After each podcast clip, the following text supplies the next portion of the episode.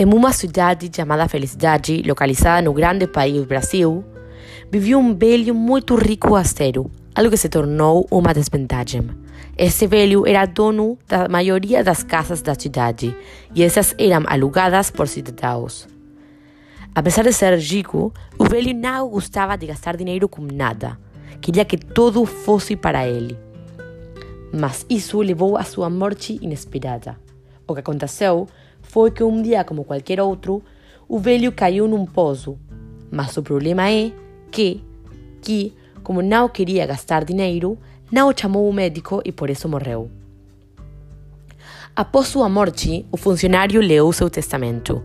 Nele, o velho dizia que sua casa ficaria nas mãos da preta, uma mulher negra que cuidava do seu bem-estar e cuidava do velho.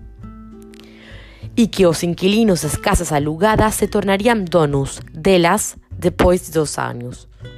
Todos estavam felizes e comemorando, pois muitas pessoas esperavam por este momento. Mas foi alegria que os levou a ignorar e não ouvir o que seguia no testamento. Ninguém dava ouvidos ao cartorário. Todo mundo estava distraído celebrando. Portanto, o cartuário foi até a praça e plantou as três sementes que o velho mencionou em seu testamento.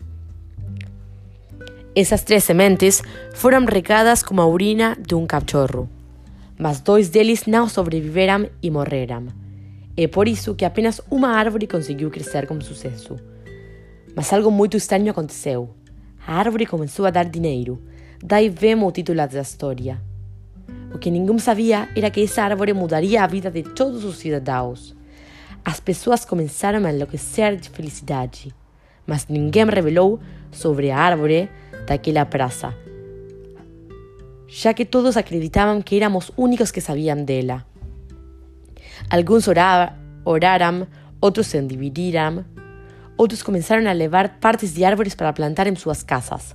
Todos eles usaram prata de maneiras diferentes, algo que é descrito em detalhes no livro, mas absolutamente todos estavam felizes, pois o sonho de todos era ser ricos. Muita gente que veio para a cidade não entendeu o que estava acontecendo, como o pescador que foi à cidade, por exemplo, e tudo que ele pescou deu às pessoas em troca de um copo de vinho. Quando a primavera chegou, a árvore liberou uma grande quantidade de dinheiro. E isso fez com que as pessoas começaram a perder o controle, pois começaram a gastá-lo em tudo o que viam. As empresas começaram a fechar porque as pessoas não queriam trabalhar com tanto dinheiro nas mãos. Isso levou à inflação. Os preços começaram a subir repentinamente por causa de tudo o que as pessoas estavam comprando. Passaram de comprar três latas de azeitonas para comprar sete, por exemplo. As pessoas começaram a comprar compulsivamente. Por exemplo, alguém que tinha um relógio comprou outro e outro. No livro você pode ver como o dinheiro é perigoso quando você não sabe como usá-lo bem. O consumismo é um problema presente no livro e pode ser claramente analisado.